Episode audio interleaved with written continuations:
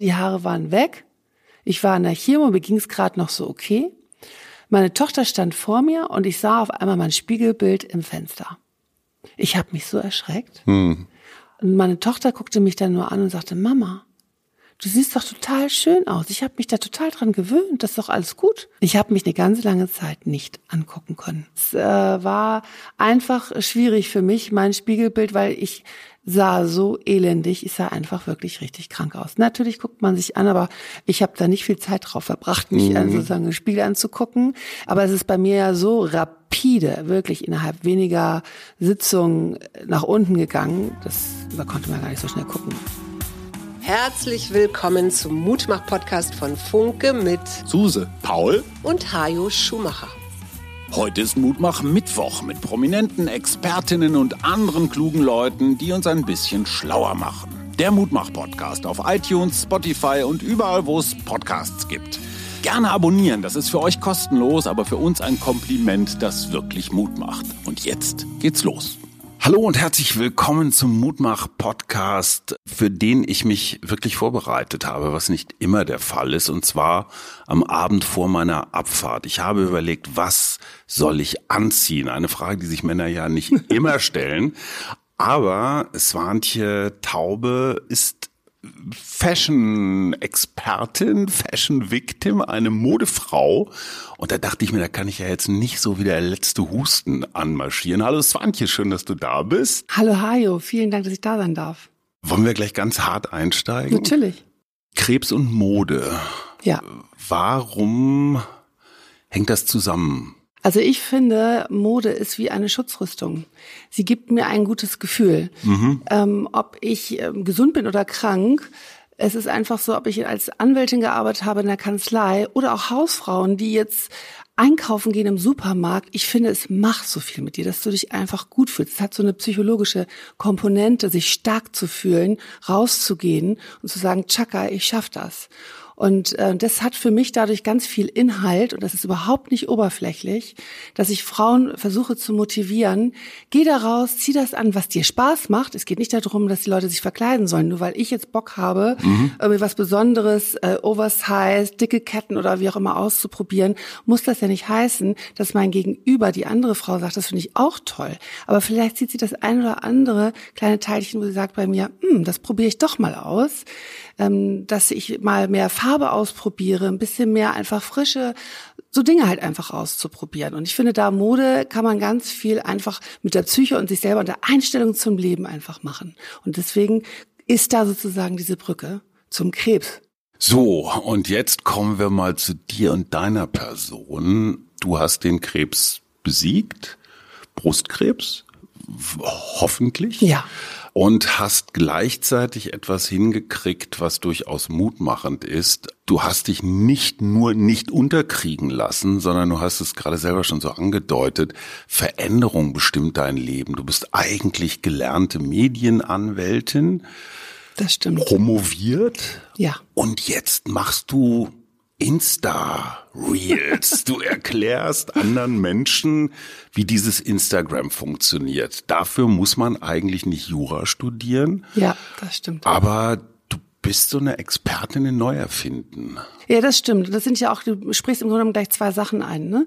Im Hintergrund, das zeige ich jetzt auf Instagram gar nicht so, mache ich Coaching. Tatsächlich für Unternehmen, die sich präsentieren wollen und die Tipps haben wollen, mit welchen Apps kann man arbeiten, was muss man berücksichtigen bei der App. Ähm, und gleichzeitig bin ich bei Instagram im Grunde genommen wie eine Stylistin. Ich zeige Mode, die mir Spaß macht, wie ich bestimmte Teile kombiniere und versuche halt so andere Frauen zu inspirieren sich das Influencerin, würdest ja, du sagen? Ja, ich sage jetzt mal Content Creator. Ich lasse das, überlasse das sozusagen meinem Gegenüber, mhm. ob ich sie beeinflusse, im positiven Sinne hoffentlich. Und es nenne mich jetzt einfach Content Creator. Genau. Dafür hätte ich jetzt zwar nicht Jura studieren müssen, aber ich sag dir, mhm. es hilft mir täglich in der Art und Weise, wie ich meine Arbeit angehe, wie ich das strukturiere. Ich habe mir ja alles selbst angearbeitet. Seit 2017, da habe ich ja angefangen, in die Modebranche zu gehen, habe für meine Schwester gearbeitet, für Wiener Fashion und habe also wirklich mir alles selbst angeeignet, bis in die Nächte rein. Ich hatte niemanden, den ich fragen konnte. Deswegen jedem, den ich das Coaching anbieten kann, kann ich nur sagen, was ich dir komprimiert in ein oder zwei Stunden beibringe. Dafür habe ich wahrscheinlich Jahre gebraucht. Ähm, ich habe ja selbst mir auch beigebracht, für sie einen Webshop dann zu bauen äh, während Corona. Also man lernt als Juristin Lösungen zu sehen, sozusagen. Man sieht auch immer das Worst Case, was kann passieren. Das heißt, ich gucke auch immer ganz genau, wie mache ich alles korrekt. Mhm. Aber es hilft mir definitiv in meinem täglichen Job. Ich würde sagen, das ist eine Fähigkeit, also sich auf neue Situationen einzulassen. Es gibt ja auch durchaus ja. Menschen, die sagen, ja, ich bin jetzt aber hier wichtiger Rechtsanwalt oder Rechtsanwältin ja. und das will ich auch bis ans Ende meiner Tage bleiben. Du, da kann man auch immer fragen, ne? Warum machst du das? Genau, warum machst du das? Man könnte jetzt auch ganz gemein sein und sagen, ja, vom Status her ist so eine ja. Influencerin natürlich längst nicht so viel wert wie eine tolle Anwältin. Mhm. Woher kommt diese Fähigkeit? Diese Fähigkeit, dass ich das mache, sagen wir mal so, ich bin ja verheiratet, mein Mann ist Arzt und ich habe mich dann irgendwann entschieden, okay, wir kriegen Kinder, ich habe zwei Kinder, die sind jetzt 14 und 15 Jahre alt. Ich habe mich entschieden, ihn zu begleiten. Das heißt, wir waren im Ausland, wir haben in Amerika gelebt, dort habe ich in der Anwaltskanzlei schon gearbeitet, das war Teil meiner Ausbildung, habe dann Visum gehabt, hätte da eigentlich auch länger bleiben können, dann sind wir ins Rhein-Main-Gebiet gegangen, da habe ich dann klassisch gearbeitet. Aber du warst immer die Frau von. Also, ja, also zu, nein, ich habe ja, immer er, selbst gearbeitet. Schon klar, aber er als Arzt hat quasi vorgegeben, wo es euch hin verschlägt? Das war unser Agreement. Das war auch jetzt nicht, was er von mir verlangt hat, sondern mhm. einfach die Liebe ist da äh, hingefallen zu meinem Mann, weil ich ihn einfach toll finde, wie er das macht. Und ich mir immer gesagt habe, ich wäre wahrscheinlich nie, ich komme ja eigentlich aus Hamburg, meine Perle, mhm. da wäre ich auch nie weggegangen.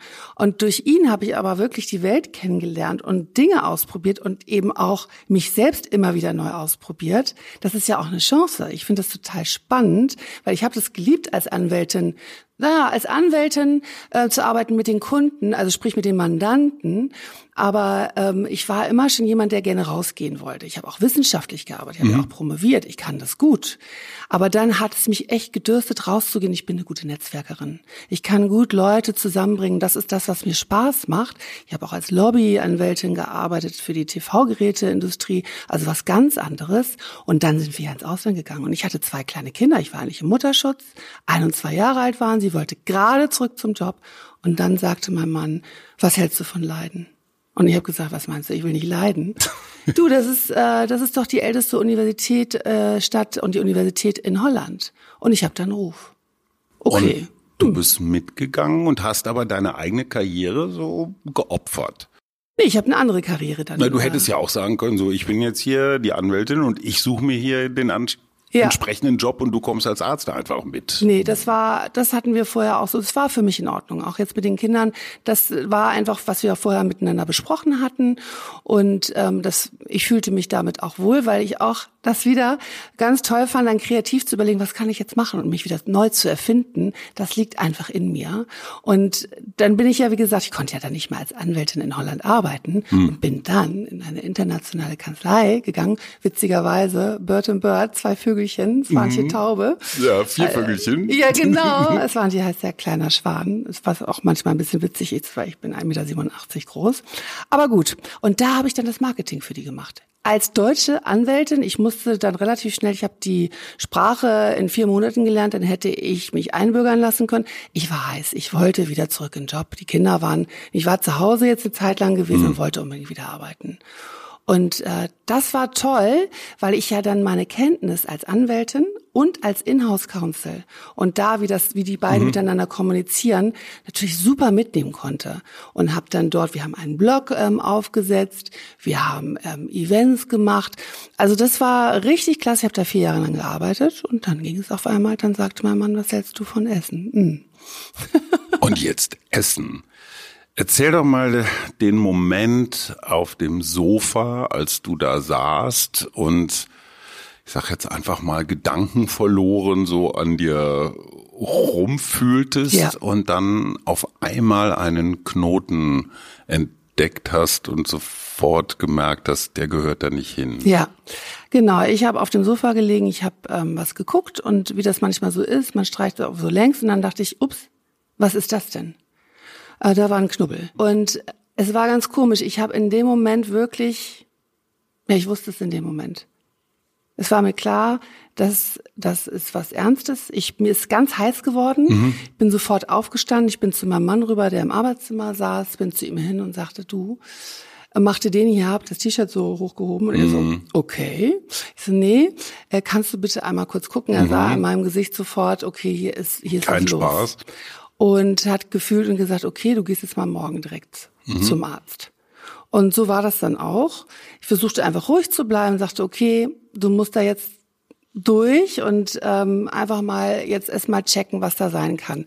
Aber mein inneres Gefühl sagte mir da schon, das wird was sein. Meine Mutter hatte auch Brustkrebs gehabt. Hm. Es war damals aber nicht gecheckt worden, ob das erblich ist oder nicht. Und ähm, da bin ich am nächsten Morgen zum Arzt. Erst zu meiner Frauenärztin, dann bin ich an die Universitätsmedizin Essen. Musste dann natürlich erstmal ordentlich warten und kam dann rein und dann hat mich jemand dort geschallt. Und dann war ganz schnell, es waren halt absolute Profis, dieses Brustzentrum, machen das jeden Tag. Mhm. Es war dann ganz schnell klar, er guckte mich an und sagte, wir sind doch ehrlich miteinander. Wir, wir sind doch ehrlich miteinander, sagt der Arzt. Und dann weißt du als Patientin schon, ich sofort Bescheid. jetzt reden wir nicht übers Wetter. Nee, das hast du nicht gesagt, Heidi. Ja. Nee, in dem Moment wirklich, es ist eigentlich ganz komisch, ne? Du hast so das Gefühl, kennst du das? Du stehst und um dich herum läuft so ähm, im Schnelldurchlauf laufen die Leute weiter. Mhm, mh, ne? Die mh. Welt läuft weiter, aber für dich bleibt es jetzt gerade mal stehen. Mhm. Und du musst dir einfach überlegen, was jetzt? Und da kam in mir auch wieder die Juristin hervor. Sie sagte, als ich das verdaut habe und erstmal ein Film bei mir ablief, ich sah vor allen Dingen meine beiden Kinder mhm. vor mir. Die waren da elf. zehn und elf, sowas in dem Dreh. Also wir reden vom August oder Spätsommer 2020. Richtig. Das war so die Zeit. Das stimmt, Hajo, genau.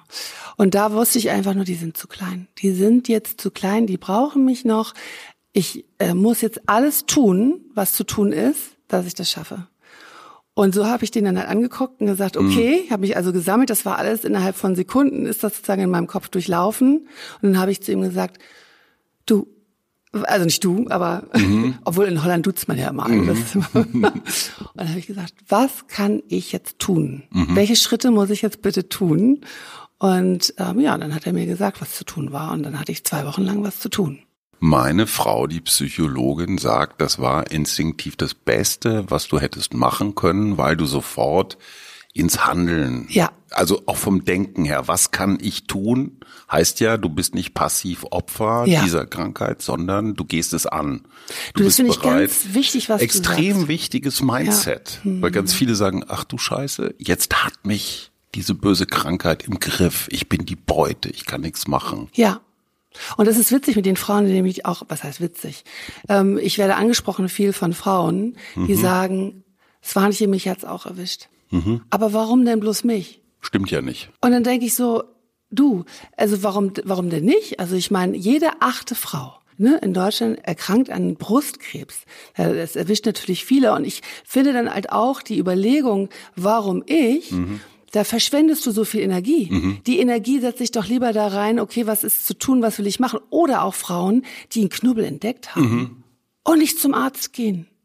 Ja. Als wenn es dann weggehen würde oder so, wo ich dann denke, Mann. Naja, aber, aber, aber da machst du, glaube ich, einen ganz entscheidenden Punkt. Diese Haltung so, ich mach nix und morgen ist das dann sein. weg. Ich habe mich verfühlt, da ist eigentlich gar nichts oder mhm. so. Das ist ja durchaus verbreitet. Ja dieses, was kann ich tun, dieses selbstwirksame in den Handlungsraum kommen. Ja. Ist dir das in die Wiege gelegt oder hast du das also ich gelernt? glaube, das sitzt in mir drin. Das ist meine Schwester ist auch so, hm. dass wir einfach direkt mit den Situationen, die auf uns zukommen, einfach handeln und das Beste daraus machen.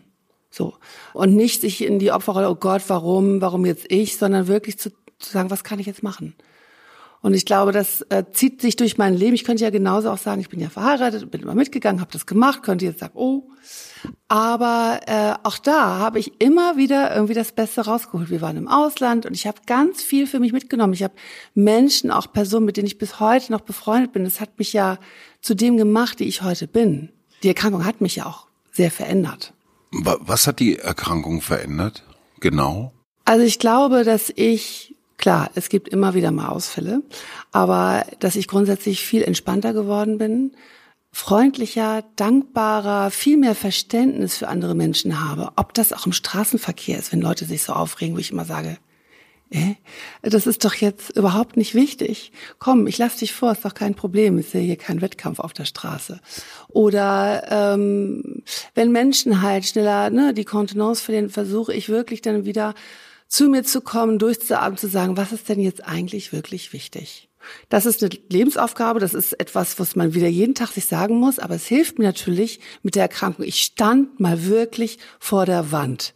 Es ist weil so bei mir gewesen, ich habe ja dann eine Chemo gemacht und eine Immuntherapie und ich habe da leider nicht gut drauf reagiert. Mhm. Das heißt, ich habe da super reagiert, der Krebs ist umgebracht worden mhm. und das, ich habe eine super Prognose, bin ich sehr, sehr dankbar. Es kamen nur ein paar andere hässliche Sachen zutage, ne? Ich habe nämlich dann eine schwere Lungenentzündung bekommen und ähm, es gab auch einen Grund dafür, nämlich hat sich dann noch eine andere Erkrankung dann sozusagen offenbart, mhm. die ich immer schon hatte, das war noch nicht bekannt. Ich hatte eine Mukoviszidose.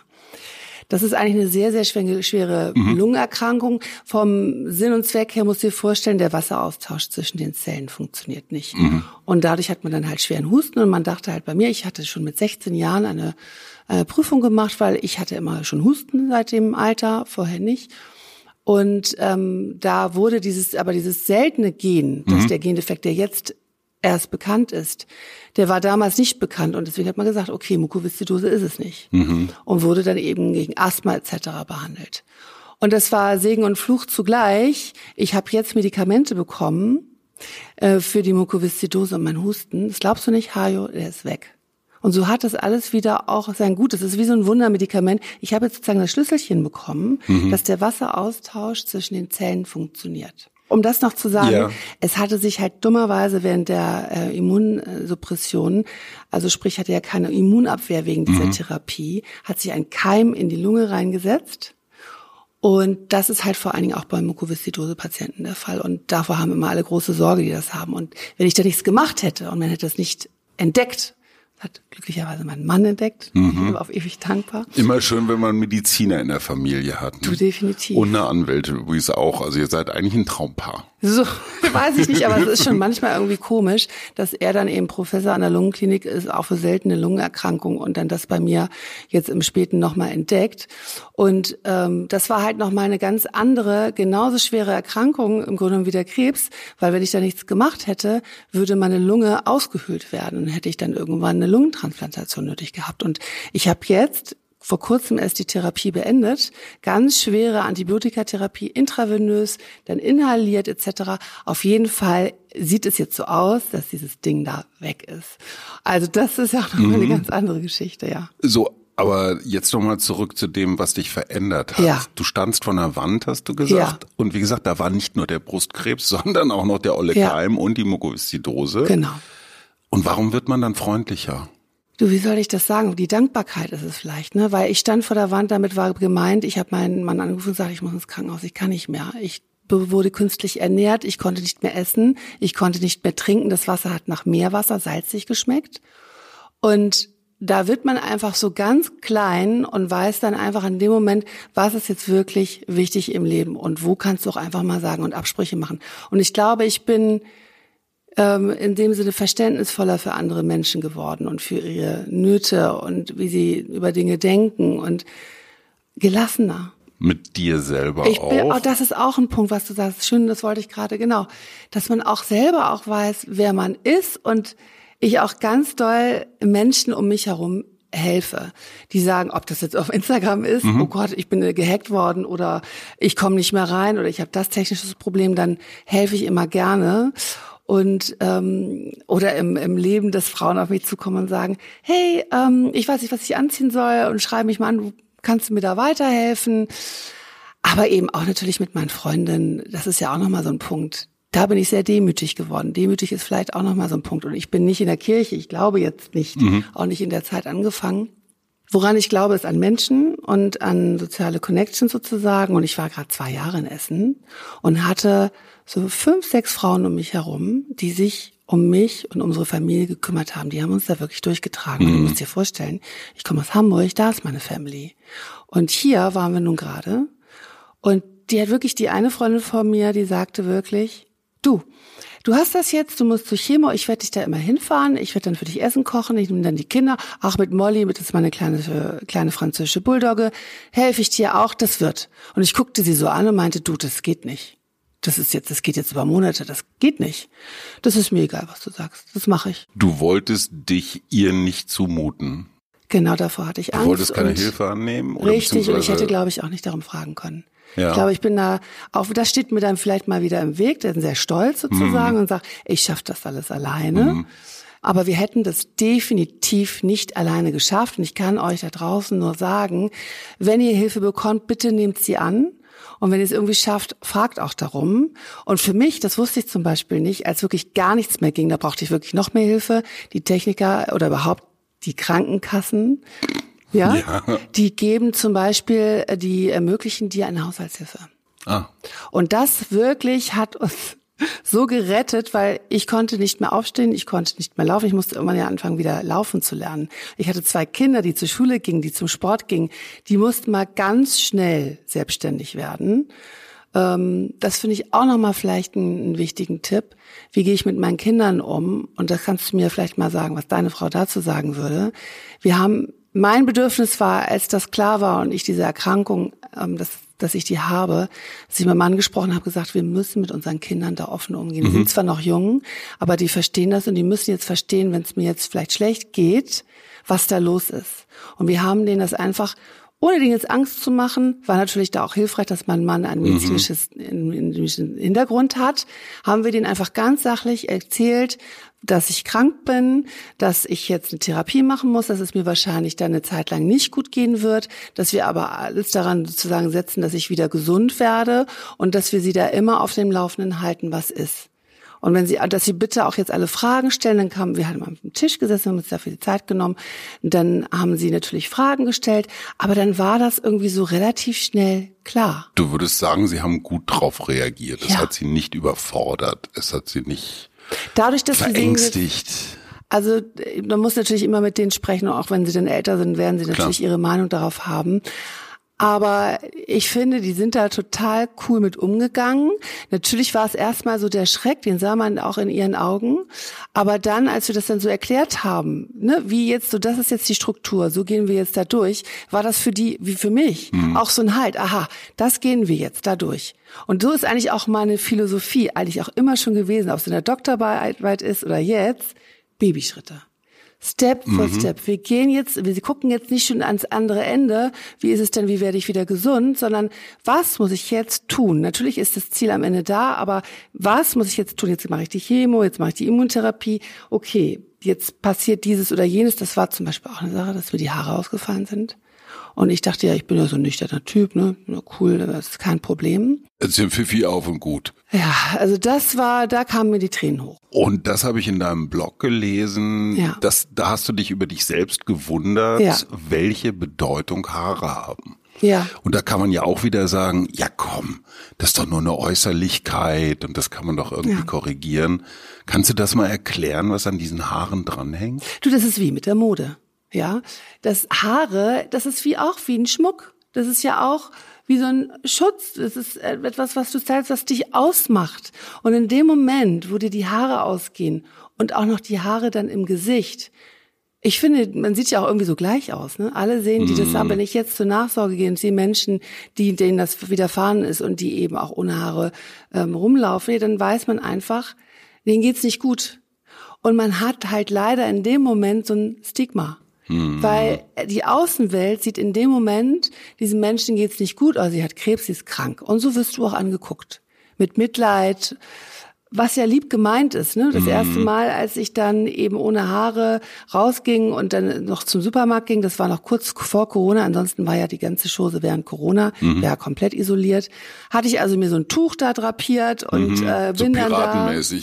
Genau, und äh, weil, ja, halt um ne, jetzt nicht so den Leuten das sagen ins Gesicht zu drücken und sah dann irgendwie dann bei dem Supermarkt, wo ich war, die Verkäuferin, die mich da immer sonst immer nett anlächelt und die lächelte mich auch an, aber dann bekam sie so einen Schreck. Und dann fiel ihr dann wirklich alles mhm. aus dem Gesicht und guckte sie mich an und dann hat es gefasst das Gefühl, sie fängt gleich an zu weinen. Mhm. Das war ja lieb gemeint, nur für mich war das in dem Moment auch ein Schock, weil ich dachte, ja, Du kannst es nicht mehr verbergen. Jeder sieht es. Und damit bin ich echt schlecht zurechtgekommen. Ich bewundere jede Frau, die ihre Glatze oder ihre Nichthaare zeigt, die da rausgeht und mit Energie. Ich hatte dann gar nicht viel Möglichkeiten, mich daran zu gewöhnen, weil dann kam ganz schnell Corona mhm. und dann waren wir sowieso isoliert und durch die Immunsuppression waren wir komplett ans Haus gefesselt, auch die Kinder. Also Corona hätte dir jetzt gar nicht gut gepasst in dem Moment. Also wenn du dir die auch sowieso noch nicht wegen der Lungengeschichte ja, sowieso. Eben, eben. Wenn mich das ereilt hätte, dann hätte ich den, dann wäre es vorbei gewesen. Sagt dir der Name Uta Melle was? Ich muss gestehen, nein. Uta gehört auch zur Yes We Cancer Familie. Ja. Mit Uta wird es auch eine Podcast-Folge geben ja. oder es hat sie schon gegeben, das weiß ich gerade nicht. Ja. Uta hat sich nach ihrer Brustoperation nicht wieder ich weiß nicht, wie heißt das äh, offiziell, also hat die Brust nicht wieder aufbauen lassen, ja. mhm. sondern hat einfach ihre Narbe behalten. Ja. Und ist ein ja, recht offener, freizügiger Mensch und geht jetzt tatsächlich oben ohne in Strandbäder, also überall da, ja. wo man das darf und berichtet von sehr interessanten Reaktionen. Ja. Die einen, wie du das auch erfahren hast, die so ja. ganz erschrocken sind, aber auch andere, die ganz neugierig und interessiert ja. ankommen und sagen, ach, das finden wir ja mutig, das ja. ist ja interessant. Wann war das denn? Wir hatten auch so einen Fall. Mhm. Und jetzt muss ich mal eben ganz kurz geliehenes Wissen weitergeben. Mitleid und Mitgefühl sind zwei ganz unterschiedliche Dinge, auch wenn das so ähnlich klingt. Mitleid ist mhm. dieses Passive, so, oh, armes ja, genau. Männchen, du bist Opfer, ne? mhm. ne? So. Mitgefühl ist wieder eher aus dieser aktiven Rolle so, was kann ich für dich tun, was würde dir helfen. Ne? Also Mitleid ist passiv, ja. Objekt, Mitgefühl ist aktiv, Subjekt. Finde ich eine ganz wichtige Unterscheidung, weil dieses Mitleid, wo andere nur sagen, ach du Arme, das tut dir ja auch nicht gut. Das, nee, das, das tut mir nicht gut. In dem Moment wirst du auch ganz schnell merken, wer sind die Freunde an deiner Seite, weil es gibt natürlich auch Menschen, die haben da Angst vor, die kommen damit nicht zurecht hm. und ähm, die entfernen sich dann sozusagen. Hattest du das auch? Ja. Dass sich Menschen entfernt haben? Ja, also es hat sich dann halt einfach herauskristallisiert, wer ist an meiner Seite mhm. und wer trägt mich da sozusagen durch. Und da versuche ich auch jetzt, Zeit ist ja begrenzt, mich wirklich auch darauf zu konzentrieren, diese Menschen dann zu sehen und zu begegnen, weil diese haben, ja, ein Stein im Brett bei mir, das kannst du dir vorstellen. Wie funktioniert das ganz praktisch, wenn du merkst, dass Menschen, mit denen du dich vor ein paar Wochen noch super verstanden hast, dass die auf einmal so, naja, bisschen auf Distanz gehen oder nicht so genau wissen, wie sie mit dir umgehen sollen? Verschwinden die einfach so sang- und klanglos aus dem Leben oder führt man dann noch mal ein Gespräch? ja, man, man sieht sich ja trotzdem noch im Leben, so ist es ja nicht. Aber ähm, es ist einfach, dass natürlich auch Menschen ihr Leben leben und Leben führen und ähm, ihren Job haben und das habe ich auch vollstes Verständnis dafür, da einfach den Kopf vielleicht nicht dafür haben. Ich weiß nicht, was das dann für Gründe sind oder für Motivation. Es kann ja auch sein, dass sie einfach äh, auch, dass es sie selber belastet, dass sie das aus irgendwelchen Gründen damit nicht klarkommen. Da habe ich vollsten Respekt dafür und mhm. und verstehe das und das ist in Ordnung. Aber natürlich ähm, war ich tatsächlich mal in einer Situation, ich brauchte wirklich richtig Hilfe. Mhm. Und ich hätte das nicht fragen können. Deswegen war ich so froh, dass da wirklich Frauen um mich herum waren. Die sind einfach gekommen. Und die haben mir dann was gekocht und mir einen Topf gebracht, wo ich dann dachte, das gibt's doch mhm. gar nicht. Ich weiß gar nicht, wie ich das wieder gut machen soll. Und, ähm, und andere, wo du sagst, ne, das ist einfach so, dass das dann so im Sande verläuft, sozusagen. Man spricht mal und hört dann vielleicht auch mhm. nichts mehr zurück. Und ich bin dann ja auch nicht jemand, der jetzt da ähm, hinterher telefoniert. Ich hatte gar keine, weißt du, was der Punkt eigentlich ist? Ich hatte keine Kraft. Ich bin zum Beispiel auch nicht in irgendwelche Selbsthilfegruppen gegangen. Ich hatte mal ein psychologisches Gespräch. Ich habe mich wirklich komplett auf mich konzentriert und auf diesen Kampf, da durchzugehen und so gut wie möglich meine Energie so lange wie möglich zu halten, um das Ganze zu schaffen. Hm. Und ich hatte gar nicht groß Zeit, mir darum Gedanken zu machen, was jetzt mit Leuten ist, sondern es hat sich dann einfach, es ist versandet und andere Menschen sind in mein Leben getreten, die einen absoluten aktiven Part übernommen haben. Annette Hartwig, auch eine Gesprächspartnerin in dieser kleinen Yes We Cancer Serie, hm, berichtet so ein bisschen aus der Perspektive der Angehörigen mhm. und äh, in diesem Fall auch der Hinterbliebenen. Ja, das ist spannend, ja. War das Thema zwischen dir und deinem Mann? Ich meine, als Mediziner ist der ja, naja, so realitätstauglich. Ne? Der Ja, weiß, dass natürlich. man da jetzt nicht übermäßig romantisch rangehen sollte. Ja. Wie klärt man das in einer Beziehung?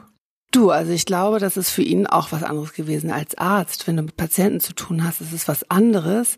Wenn es wirklich in den Kern deiner Familie reingrätscht und es auch bedeutet, was ist denn, wenn es wahnsinnig nicht mehr da ist und ich das jetzt mit den Kindern, wie soll ich das denn schaffen? Ne, also das, das ist, also doch, das, das erschüttert ja die Grundfesten. Wie, wie soll man das alleine dann noch hinkriegen? Er ist ähm, Arzt und voll berufstätig und die Kinder sind zehn und elf Jahre alt. Ähm, und gleichzeitig natürlich die Frau, mit der du da dein Leben zusammen verbringst. Also wir sind aber beide in dem Sinne nüchterne Menschen und da sind dann einfach, haben uns darauf konzentriert, was ist jetzt zu tun. Aber dass er mit Sicherheit, ich will gar nicht wissen, wie er darunter gelitten hat und er ist halt einfach auch ein ganz liebevoller Mann und stellt sich überhaupt nicht in den Vordergrund, sondern macht einfach, hilft mir und ist da.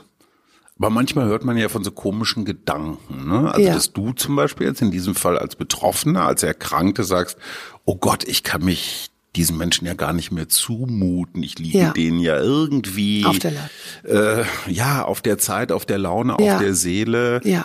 Hast du so, also gibt es solche Gedanken, dass du sagst, so ich ziehe mich jetzt zurück, ich gehe jetzt in ein einsames Waldhaus und fernab der Zivilisation und nehme mich Nee, das Gefühl war überhaupt nicht, nicht. da.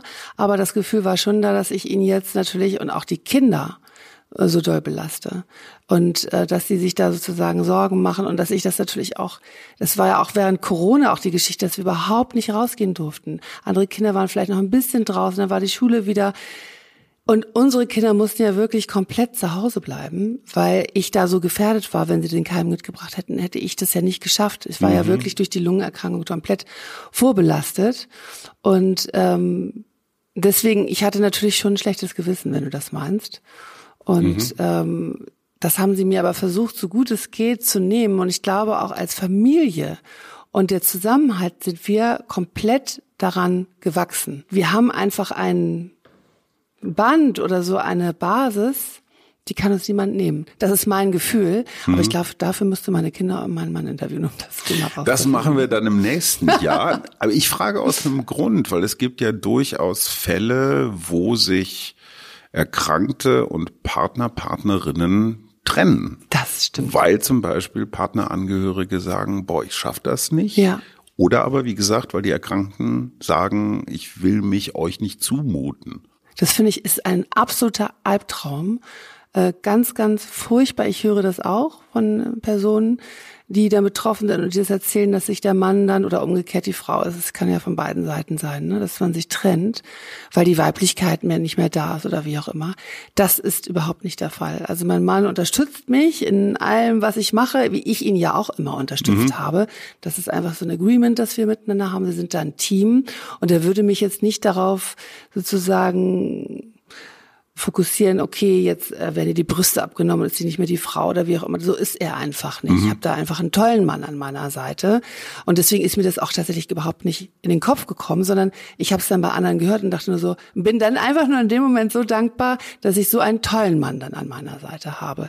Aber klar, was ich denen zugemutet habe, dass ich da war, dass es mir nicht gut ging, dass ich mich nicht aufraffen konnte, ich so gut wie möglich versucht habe, mich zusammenzureißen, bis zu einem bestimmten Grad. Aber die mussten natürlich schon ganz schön viel mitmachen mit mir. Ne? Was würdest du heute anders machen, wenn du noch, also einfach mal, wir Ja. spulen zurück vier Jahre und du kriegst die Diagnose jetzt noch mal ganz frisch. Was würdest du vielleicht anders machen? Oder hast du alles richtig gemacht? Also ich, ich wüsste gar nicht, also müsste ich. Nee, ist doch super. Also was würde ich anders machen? Ähm, ich weiß ja nicht, wie ich mir diesen doofen Keim da aufgehalst habe, der sich dann in die Lunge reingesetzt ha hat. Aber jetzt, Okay, ähm, auf den was- könntest da hätte ich- verzichten. Genau, da würde ich gern das irgendwie anders machen, dass man da äh, hätte besser aufpassen müssen. Aber ich, es ist ja, der sitzt ja überall im Wasser etc. Aber jetzt so miteinander habe ich wirklich so das Gefühl, dass wir alles so ganz gut äh, bewältigt haben und gut, gut ähm, überstanden haben. Und dieses neue, festere Band Ja. zwischen euch, wahrscheinlich als Familie und Ja. auch zu deinen neuen Freundinnen, Ja, Wie würdest du das beschreiben? Was ist das, was euch zusammenhält, was es vorher nicht gab? Du, wenn jemand dir so hilft und du warst vorher so befreundet, wir kannten uns noch nicht lange, wir kannten, haben uns gerade erst frisch kennengelernt eigentlich, kannten mhm. uns über die Schule, über die Kinder, auch erst im Gymnasium sozusagen. Ähm, das war vorher wie eine Bekanntschaft. Mhm. Und dann Aber ohne sind Pflichten, ohne ja, man hat sich, da waren ja. ja. auch keine, ne? Also sprich, ich glaube, das ist noch was anderes, wenn du Freunde hast, die du schon über dein Leben Klar. lang hast, wenn du irgendwo aufgewachsen bist an einem Ort und da deine soziale Struktur hast. Das ist komplett was anderes, musst du dir vorstellen, als wir, die wir ja gerade eigentlich nach Essen gezogen sind und erst gerade dabei waren, unsere soziale Struktur aufzubauen. Ja, und dann ist es so hammermäßig, dass die so für einen da sind und wirklich helfen, helfen und nicht was umgekehrt dann fragen, ähm, weil ich konnte ja gar nichts geben. Das ging ja nicht. Das müsste ich jetzt wieder verstärken. Eigentlich jetzt hätte ich die Aufgabe zu sagen, okay, was kann ich jetzt mal eigentlich für die Liesen Frauen da tun und machen und da mal für Zeit nehmen, äh, um ein bisschen was zurückzugeben. Also es hat sich dadurch einfach eine extreme Freundschaft entwickelt. Also ich bin da halt nicht so eine typische, typisches Beispiel, weil wir halt immer so viel rumgezogen sind. Hat das deinen Blick auf große Frage, auf die Menschheit verändert? Also wenn auf ja. einmal so, ja, so Flüchtige oder gerade mal so Bekannte so konkret ja. in dein Leben eintreten, positiv? Du, ich krieg hier eine Gänsehaut nach der anderen. Genau so ist das. Dass das möglich ist, Menschen, die ich eigentlich gar nicht so gut kenne, mich da wirklich fast buchstäblich durchtragen und auch immer gucken, zwischendurch mal wieder treffen. Dann hatte ich mir eine Perücke geholt. Haben, die haben mich immer gefeiert. Mhm. Und, und, und gleichzeitig aber eben so Sachen sich um mich gekümmert. Also so tolle Menschen, da habe ich wirklich Vertrauen gefasst. Es gibt ganz, ganz tolle Menschen, weil ich meine, ich hatte dann meine Karriere als Anwältin, ich habe in unterschiedlichen Bereichen gearbeitet. Ich weiß auch, das geht auch anders. Es gibt ja, leider absolut. auch Menschen, die nicht nett sind oder wo immer auch das Thema Neid eine Rolle spielt, was ich immer so schade finde. Und deswegen habe ich auch gesagt, was diese Frauen an mich gegeben haben, das möchte ich jetzt digital, nicht nur mhm. an meine unmittelbare Umgebung, sondern auch digital noch viel weiter tragen, weil ich so viel davon profitiert habe. Und das übrigens auch nochmal, da schließt sich vielleicht der Kreis zur YesCon und zur Yes We Cancer. Ich habe ja da auch, als ich frisch erkrankt war, diese Plattform für mich entdeckt und habe mir das digital angeguckt mhm. und war dann so begeistert, von äh, dieser Möglichkeit, Ärzte, Betroffene, Angehörige, alle teilen ihr Wissen. Ich habe mir da was Infos geholt über Ernährung. Ich habe mir da Infos geholt, wie man ein Tuch ähm, auf dem Kopf entsprechend faltet. Ganz, ganz viele Infos und vor allen Dingen habe ich da Frauen entdeckt, die über YouTube ihr Schicksal erzählt haben und vor allen Dingen, wie sie damit umgehen im Alltag, das hat mir so viel geholfen, habe ich gesagt. Wenn ich diesen Scheiß überstehe, dann möchte ich das zurückgeben. Und ein Stück weit tue ich das jetzt über mhm. mein Instagram, über meine Mode, äh, über diese Themen und versuche auch immer da Frauen, die um mich herum sind, die ich toll finde, eine Plattform zu bieten und auch zu netzwerken und den einen mit dem anderen zusammenzubringen. Das das ist auch dadurch zu kommen, dass diese Frauen für mich so da waren, weil ich möchte das auch ein Stück weit zurückgeben. Was mich an Yes We Cancer immer wieder anspricht und ich bin selber insofern betroffen. Mein Vater ist relativ früh an Krebs gestorben. Okay. Ich war gerade 15 ja. und da haben wir, ohne dass ich da irgendwem einen Vorwurf machen würde, aber eigentlich alles falsch gemacht, was man falsch machen kann. Okay. Meine Mutter hat zum Beispiel gesagt, ach, das wollen wir dem Kleinen mal ersparen. Mhm. Ne? Also das Gegenteil von ja. dem, was ihr mit euren Kindern ja. gemacht habt, Offenheit. Das war damals Ende der 70er, aber so, naja, normales Denken und Fühlen. Ja. Man will die Kleinen in Schutz nehmen. Mhm. Würde man eigentlich eher sagen, so in Zeiten von Helikoptereltern wäre das jetzt eigentlich eher so die, die Haltung. Ja. Und auch dieses, dieses Tabu, dieses ja. Wegschweigen, diese ja. Scham, so von wegen, wow, das Schicksal hat uns mitgeteilt, dass wir schlechte Menschen mm. sind, deswegen werden wir jetzt bestraft, ne? Vielleicht ja. auch noch so eine religiöse Komponente oh Gott, dabei. Mm. Das habt ihr ja alles nicht gemacht. Und mm. das ist das, was ich an Yes We Cancer so schätze. Raus aus dem Schatten, raus aus dem Tabu, offen drüber reden. Krebs braucht Kommunikation, das ist ja der Slogan. So ist es. Und das spricht mich dermaßen an. Deswegen, ich gehe damit ja auch komplett offen um. Ich du zeige hast es nicht, nie, nie verschwiegen. Nein, ich habe es nach außen, jeder durfte es wissen. Das, was ich, ne, wo ich mich zurückhalte, sind meine Kinder, die zeige ich nicht. Klar. Und unterstützen mich ganz toll. Aber ähm, worüber ich ganz offen spreche, ist diese Erkrankungen und wer ich bin und wie ich damit umgehe, um irgendwie Frauen, Männer, wie auch immer da draußen zu erreichen und vielleicht zu inspirieren, zu sagen, Mensch, vielleicht schaffe ich das doch. Und ich hatte gerade 1000 Follower auf Instagram und ich hatte ja keinen eigenen Account. Ich hatte vorher das über Wiener Fashion, hatte ich das, ähm, war ich auf Instagram tätig. Und dann ähm, habe ich gesagt, jetzt mache ich mal eine Story von einer Minute. Mhm. Und habe kurz erzählt, du vor einem Jahr, da ging es mir gar nicht gut. Da war nämlich das und das. Und die Reaktionen darauf waren so unglaublich. Und zwei Frauen hatten an dem Vormittag, kamen mit einer Diagnose Krebs, beziehungsweise die zweite mit Brustkrebs, mhm. haben meine Geschichte gesehen. Die war wirklich nur kurz und knackig erzählt. Mhm. Und die sagten, ich sehe dich, ich sehe dein Schicksal, ich sehe, was du da jetzt machst. Ich finde das so toll und ich glaube, dass ich das auch schaffen kann. Du bist für mich wie so ein Vorbild, ich kann das auch. Und dann sage ich, genau, super. Da sind mir die Tränen gelaufen. Ich sag dir, das hat mich so berührt und dann dachte ich, okay, das muss ich irgendwie weiterentwickeln. Und jetzt ist es so, dass Frauen oder vielleicht auch Männer ja. auf dich zukommen. Vor allen Dingen Frauen, ja. Und sagen, wir haben deine Geschichte mitbekommen. Auf deiner Website ist ja. ein relativ langes Interview, sehr ja. viel, wo man sehr viel lernen kann. Hm, danke. Ähm, kannst du das jederzeit halten? Vorbild sein, Rat geben, Kraft spenden. Du gibst ja auch. Auf der anderen Seite, ja, du bekommst auch. Mhm. Äh, was macht das mit dir, so die Betreuungstante? Also das mit Sicherheit nicht. Ich bin, also das, wenn ich sage Vorbild, das finde ich, dann freue ich mich darüber, dass ja. ich sage, ich bin keine Influencerin, sondern wenn jemand anders das sagt, dass ich sie positiv beeinflusse, dann freue ich mich. Aber ich sehe mich jetzt nicht selbst als Vorbild, sondern ich sehe mich einfach nur als Person, die dieses Schicksal hatte und darüber berichtet, wie bin ich damit umgegangen. Du bist einfach schon einen Schritt weiter oder zwei, ne? Also Richtig. du bist da schon durch, wo andere noch davor stehen. So, und da kann ich dann einfach nur sagen, aus meiner Sicht kann ich dir die und die Tipps geben mhm. oder so bin ich damit umgegangen.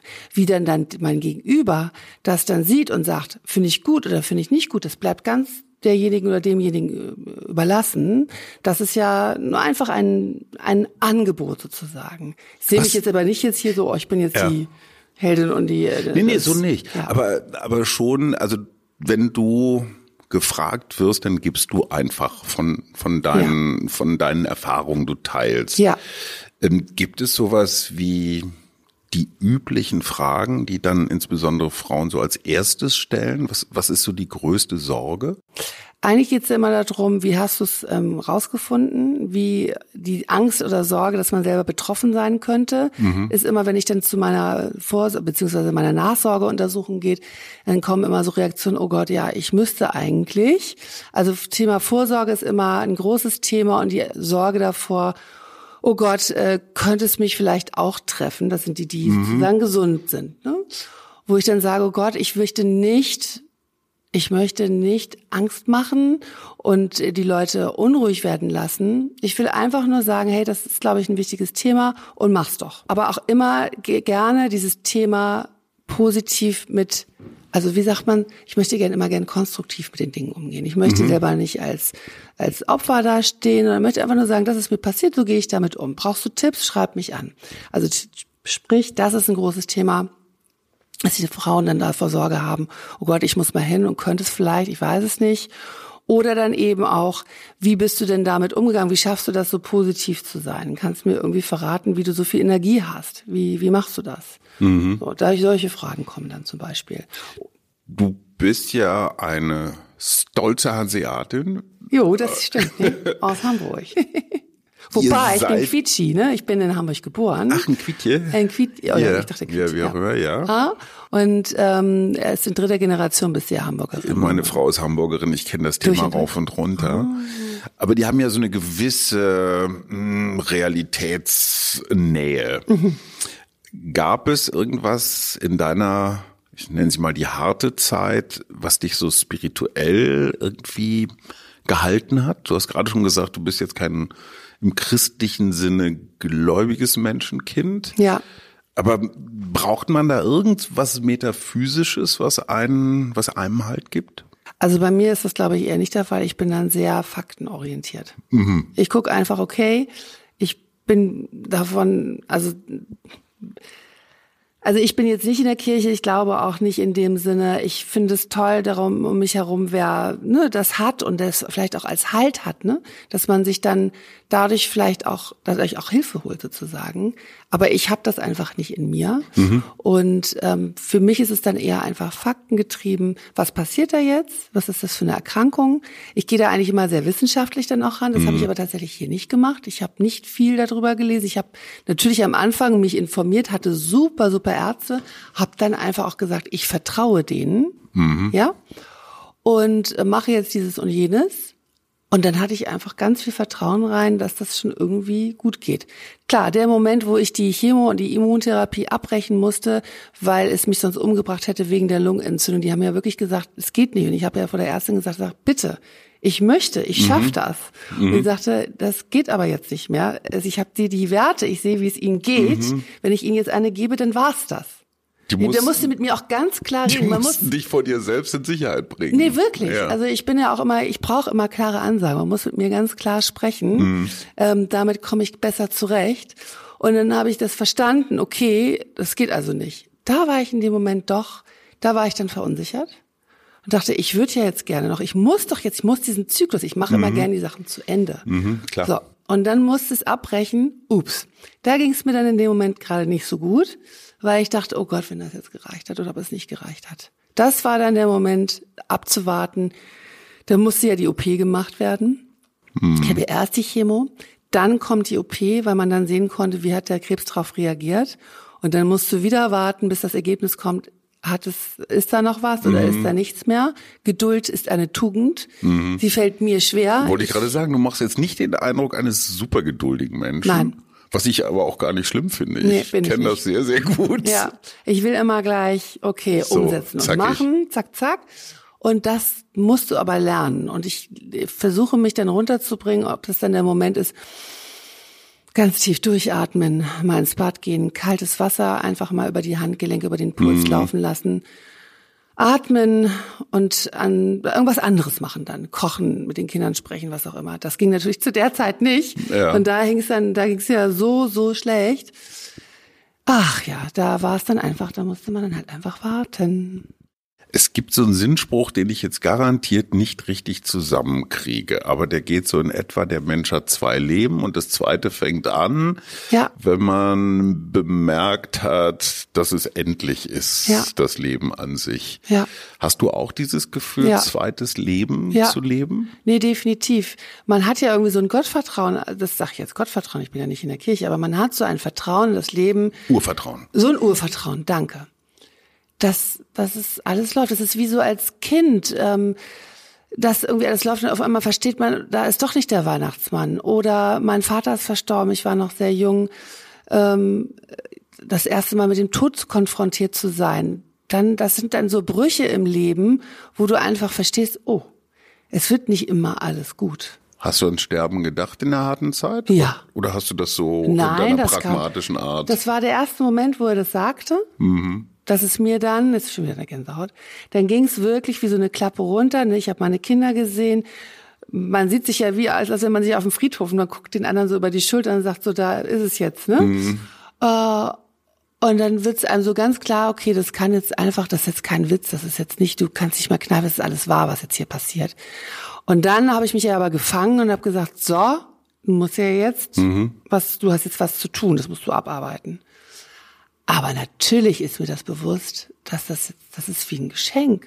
Deswegen bin ich vielleicht auch so locker, dass dann auch für andere, wo die dann immer, ne, man lebt, man lernt jetzt auch wieder andere Seiten kennen als Content Creator, wie du bist, wie Leute dich sehen. Und äh, ich bin immer neugierig, wenn ich Leute dann kennenlerne und sage, den finde ich spannend, den möchte ich interviewen. Ich mache immer auch kleine Interviews sozusagen bei mir dann in der mm. Story, um Leute dann vorzustellen und die sagen, hey, hast du ihn einfach angesprochen? Ich so, ja, ich fand den spannend, der fand mich jetzt irgendwie auch nett und so kann ich den halt vorstellen, so wie eben auch vorhin mit, mit dir, mhm, Hajo, mhm, kann ich dich da in meiner Community vorstellen und was soll mir denn passieren? Das hättest du früher als Anwältin nicht so gemacht. Ich war ein bisschen zurückhaltender, wobei es gibt ja auch da so einen Spruch von den Holländern, ein, ein Nee, Häppchen, ein Ja kann je reichen. Wer kennt ihn nicht? Ja, nein, hast du ein Ja, kannst du kriegen. Oder neutres Roten ist alter Mist, äh Miss. Wenn du nicht schießt, dann kannst du auch nicht treffen. Mhm. Also sprich, einfach mal ausprobieren. Ich war, glaube ich, immer schon selbstbewusst. Mhm War auch nicht manchmal so einfach, weil als Frau, wenn du groß bist und wenn du dann zu klar bist in deiner Aussage, kannst du halt auch schnell Oh ja. anecken. Das kenne ich. Das ist, ist bei mir leider so. Ähm, aber natürlich habe ich da auch gelernt, jetzt ein bisschen ja, zurückhaltender dann zu agieren.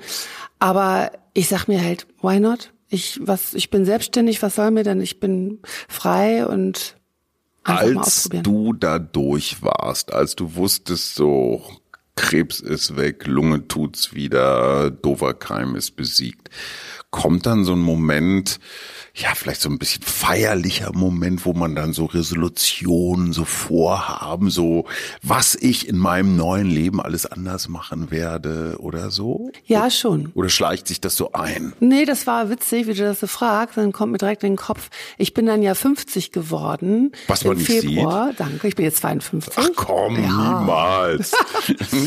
Sehr süß. Was möchtest du trinken? Es Ähm. gibt Wasser hier im Überfluss.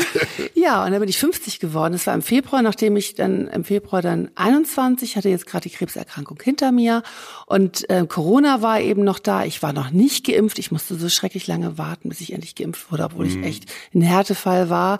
Bin ich erst geimpft worden, ganz am Ende. Das war noch so ein bisschen doof. Also da hatte ich zum Beispiel, da hatte ich auch die Zeit hatte ich dann auf einmal Angst. Kinder durften dann wieder in die Schule.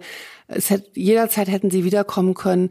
Ich habe aber trotzdem entschieden, ich nehme sie in den Arm, es sind meine Kinder, es soll mir doch egal sein. Aber ich hatte da schon wirklich Sorge, dass ich sozusagen auf der Zielgeraden noch mal eingeholt werde. Und dann waren meine Freundinnen da, die kamen vorbei, haben mir dann ein ähm, Kuchen geholt, gebracht und für mich gesungen, mir Geschenkchen gebracht. Wir waren bei mir auf der Terrasse, konnte ja nicht reingehen. Es war halt eben noch mal die Hochzeit Corona, wir waren noch nicht geimpft.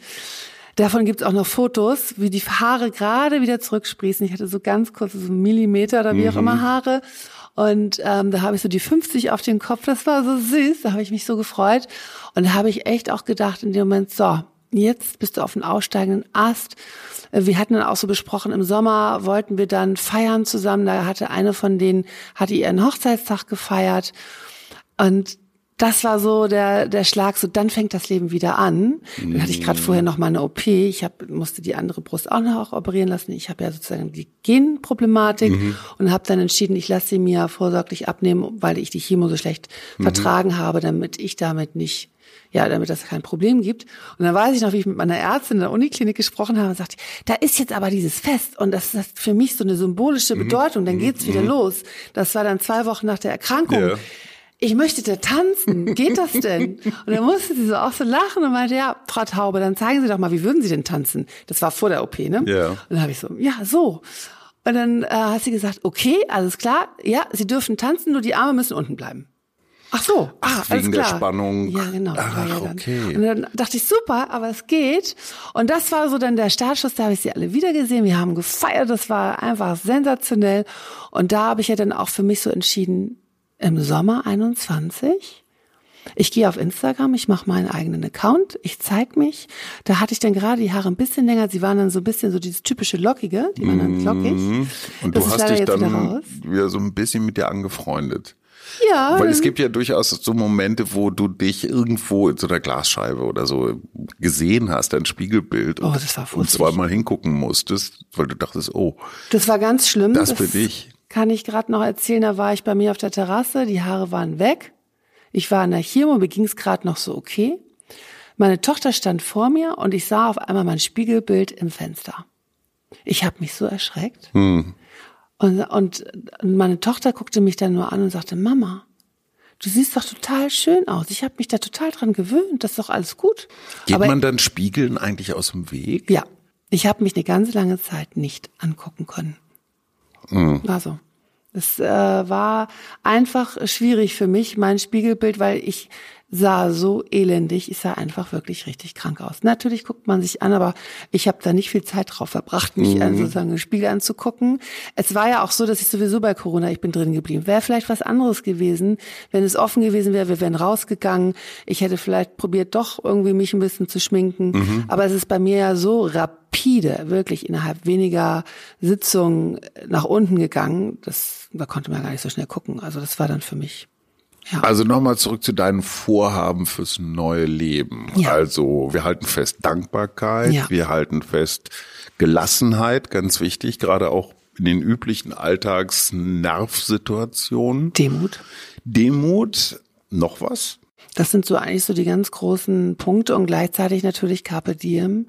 Nutze den Tag und mach jetzt was ähm, und versuch was auch zurückzugeben an die Gemeinschaft. Da würde ich jetzt sofort wieder mit meiner Psychologin Frau kommen, die Ja. sagt Dankbarkeit, Demut und Gelassenheit.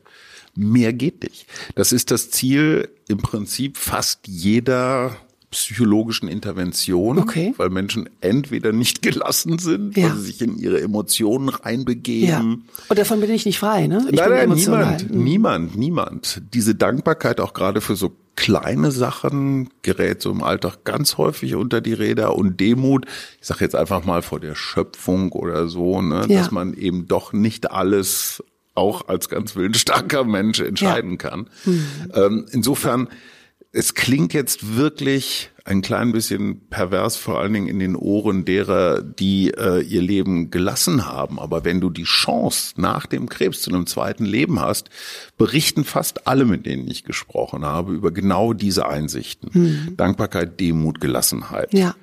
Wo man sich denkt, äh, so schwierig ist das ja nicht. Hätte man im ersten Leben ja auch schon mal drauf kommen können. Ja. Aber es braucht einmal diesen, ja, diesen fundamentalen Einschnitt. Trittschnitt, was auch immer. Du, das ist wie mit so vielen Sachen, die Erfahrung. Ne? Du brauchst Lebenserfahrung. Du kannst deinen Kindern versuchen, ganz viel zu erzählen und mitzugeben. Aber Erfahrungen müssen sie selber sammeln und sich vielleicht dann in dem Moment noch mal erinnern, was haben Papa und Mama, was haben meine Freunde gesagt. Ich sage ja auch da, um Kinder zu erziehen, brauchst du ein ganzes Dorf. Ja, Absolut. es braucht mehrere. Und dass man sie da hoffentlich dann mit auf den Weg gibt, dass sie das dann erinnern, aber ansonsten musst du ganz viel einfach selbst erfahren. Das ist wie mit Kinder haben. Kinder haben ja oder nein. Ja, ich konnte mir das immer vorstellen, wie es Mutter zu sein, wie du das ist. ich habe da auch Bücher drüber gelesen. Ja. Ja, ja. Aber in dem Moment, wo du dann tatsächlich, ja, ein Kind hast, äh, da ändert sich ja doch auch, das ist ja auch so einschneidend, da ändert sich doch auch alles, oder? Was hast du noch vor?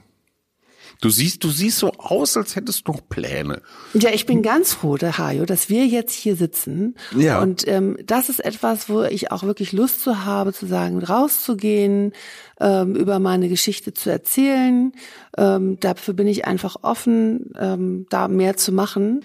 Weil ich muss ganz ehrlich sagen, Mode, es macht mir Spaß, aber dieses mit dem mit dem Krebs zu verbinden, ähm, Mut zu machen, eigentlich, diese Mutmachergeschichte, das würde ich gerne noch weiter ausbauen. Dazu habe ich Bock. Und ich glaube auch, dass du da eine bestimmte Kompetenz hast, weil auch das eine Erfahrung, die viele Krebsbetroffene oder Angehörige machen, diese Tendenz, sich zurückziehen Ja. zu wollen ins Schneckenhaus. Ja. Und das habe ich auch gemacht. ne, Keiner soll mich war. sehen. Ich Ja. meine, klar, wenn du akut jetzt irgendeinen Keim hast oder so, dann macht das Sinn, wenn du einfach mal in Quarantäne bleibst. Ja. Aber ja, das Stigma Krebs, Ja. bei dem ich das Gefühl habe, ich muss jetzt irgendwie, ich darf nur noch im Halbdunkel irgendwo zubringen, wo mich keiner sieht. Äh, ich glaube, das verstärkt womöglich die Effekte der Krankheit doch mal. Ja. Und das, was du machst, dieses Rausgehen. durchaus offensive. Mhm. Hier bin ich. Mit 1,87 ist das natürlich Es auch schon mal, bleibt nicht aus, schon ja. mal die halbe Miete. da fällt so Du auf. bist ja auch sehr groß, ne? ich bin auch sehr groß und ich weiß, dass das ein Wettbewerbsvorteil ist, weil man wird einfach gesehen. Mhm. Ja. Im Guten wie im Schlechten. Kann auch ein Ja. Wettbewerbsnachteil sein. Man Ja. kann sich schlechter verstecken. Das stimmt. Das war früher beim Versteckenspielen immer ein Nachteil. Irgendwas guckte immer raus. Hast du schön gesagt. Ja, nee, das stimmt. Man fällt irgendwie immer auf, auch wenn man mal nicht möchte. Ne? Nein, aber ich glaube, deine Haltung ist so wertvoll, zu sagen, hey, ich bin nicht nur meine Brüste oder ich bin Ja. nicht nur meine Haare, auch Ja. wenn sie wichtig sind. Ja. Ähm, und insofern ist Mode mehr als nur so ein paar abgefahrene Fummel, sondern es ist eine, naja, es ist eine Haltung dahinter. An sich So zeigen das. wollen. Ja, sich zeigen wollen, groß machen, nicht klein machen und ja, sich wohl in seiner Haut zu fühlen. Ja, ich glaube, da ist ganz viel drin. Und glaubst du, dass dein, dein Selbstbewusstsein, okay, das war jetzt wahrscheinlich nicht immer konstant, aber dieses, ich schaff das, ich will das schaffen, Ja.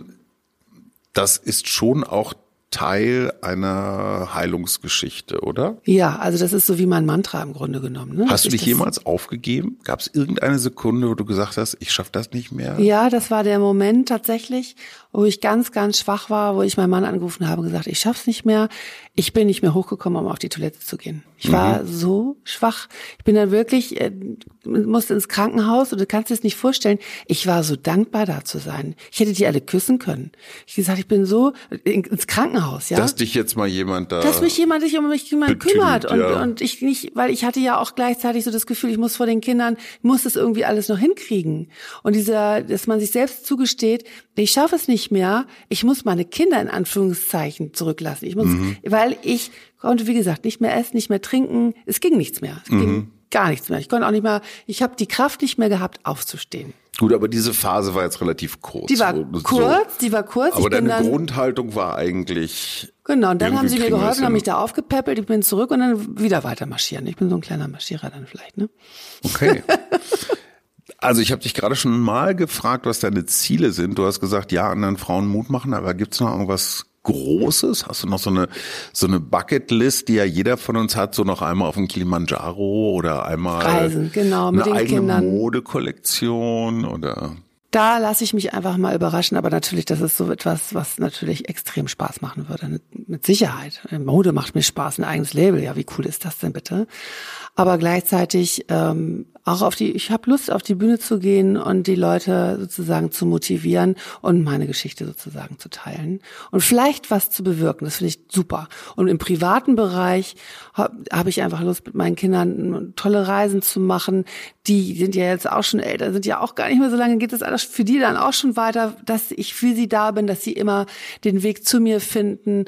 Und ich hoffe, die das immer cool finden, was ich mache und sie sich damit identifizieren können. Das ist mir halt auch ganz wichtig. haben Ne? die was gesagt über diese Zeit, über diese wie viel waren es insgesamt, so die graue Zeit? Ja, das war so ein, Jahr. Ne? Ein Jahr. Habt ihr da hinterher nochmal drüber geredet? Haben die Kinder gesagt? Also sie sind jetzt nicht die riesen Kommunikatoren, muss man sagen. Ne? Wie wenn sie aus der Schule kommen und sagen, wie war es gut? Ja. das ist schon, das, ist schon was. ein ich froh, ausgiebiges es gut Statement. ist, ja, ne? ja. Ja. Ich habe zwei Jungs, aber es ist eher so, äh, ne, das waren gar keine Worte, sondern eher so Geräusche. Äh, wie war's in der Schule? Äh. Ah ja. Deswegen sind die da jetzt nicht so wortreich, aber die sind irgendwie so cool damit. Und auch wenn ich jetzt zum Beispiel zur Nachsorge gehe und ich denen das erzähle, sind die irgendwie so locker und sagen, alles klar. Ich weiß nicht, ob sie, ne, das ist die. Aber du hast ähm, nicht das Gefühl, dass sie Schaden genommen haben. Nee, weil ich glaube ich, das ist glaube ich auch so wichtig, dass man, wenn man mit denen spricht, dann auch ehrlich sagt, wenn es auf einmal die Richtung wechselt und die vielleicht auch nicht gut ist. Ich habe denen immer gesagt, Kinder, wenn es dann eine Richtung nimmt und irgendwas ist nicht in Ordnung, dann werde ich euch das sagen. Und dadurch, dass ich das ja nicht sagen musste, wissen sie, es läuft. Ist alles in Ordnung. Die machen sich dann da einfach, glaube ich, keine Gedanken. Die wissen, dass es läuft. Das hoffe ich. So machen sie auf mich den Eindruck und so kommunizieren wir das. Und ich glaube, dass es auch ein ganz wichtiger Schlüssel ist, wie man mit seinen Kindern da umgehen muss. Ist vielleicht nochmal was anderes, wenn du ganz kleine Kinder hast. Ne? Wenn sie es gar nicht begreifen, dann machst du vielleicht einfach nur Angst. Wann so der Switch ist, glaube ich, musst du einfach als Eltern einfach aus dem Bauch heraus empfinden, wie deine Kinder, wie reif die sind und wie du mit denen redest. Also insofern, glaube ich, läuft. Hallo Mailand, hallo Paris, hallo Fashion Week in Berlin. Ja. Äh, ich hätte hier jemanden. Ja. Erstens für die Bühne, die was zum durchaus spannenden Themenfeld Krebs und Mode erzählen könnte. Falls ihr da draußen irgendeine Modebude oder auch sonst wie Instagram Beratungsbedarf habt, Genau. at Swantje Taube Punkt 2a. de, Warum hat Swantje 2a? Hat das eine Geschichte? Das ist ja einfach friesisch. Der Name ist Ach, okay. friesisch ähm, und bedeutet kleiner Ha- Schwan. Und es gibt einfach Hajo die. übrigens auch. Ja, guck. Ja, ich weiß aber nicht, was es heißt. Ja, das kann ich dir jetzt auch nicht Strahlender. Held, würde ich sagen. Nein, also definitiv. Oder? so, und wer sonst Hilfe oder Rat braucht, darf dich gerne Kontaktieren, anmorsen. genau. Und wer Also- dringend eine geile Modelinie braucht, So. Äh, hätte bei dir auch noch, würde noch Kapazitäten finden. Definitiv. Ich bin ja noch nicht so lange dabei. Ich mache das jetzt ein Jahr, dass ich mich auch selbstständig gemacht habe und versuche da halt auch immer Labels zu zeigen von Frauen, die sich selbstständig gemacht haben, die vielleicht auch einen ganz anderen Weg gegangen sind als Unternehmensberaterin und jetzt auf einmal Taschen oder wie auch immer verkaufen. Das finde ich zum Beispiel spannend. Ähm, ja, nachhaltige Mode, da ähm, ja meinen Hut in den Ring zu werfen und das zu zeigen und zu kombinieren, finde ich natürlich super. Kurze Beratung noch. Was trägt der Mann von Welt in der Saison 2024? Du trägst ja Karo, ne? Naja, Karo geht immer, ne? Ja, ich mag das ja. Also dieses ein bisschen British angehauchte. Ich mag Oversize. Ich mag Unisex sehr gerne. Die Hose, die ich jetzt hier trage, ist mhm. zum Beispiel Unisex. Mhm. Die könntest du auch tragen. Kann ich dir gleich mal einen Tipp geben. Ja, wir wechseln da gleich nochmal kurz, dann kriegst du mal einen Anzug und so. Mhm. Deswegen müssen wir jetzt ja Schluss machen. Ganz oh. herzlichen Dank, Dr. Swantje Taube. Danke, Dr. Für Hajo. viele ehrliche und ich finde sehr mutmachende Einsichten in ein Leben nach Krebs. Vielen Dank, Swantje. Vielen Dank, Hajo. Das war der Mutmach-Podcast von Funke. Jeden Montag, Mittwoch, Freitag ganz frisch. Unterstützt uns bei steady.fm folgt uns auf Instagram oder hinterlasst gerne eine nette Bewertung. Wir hören uns.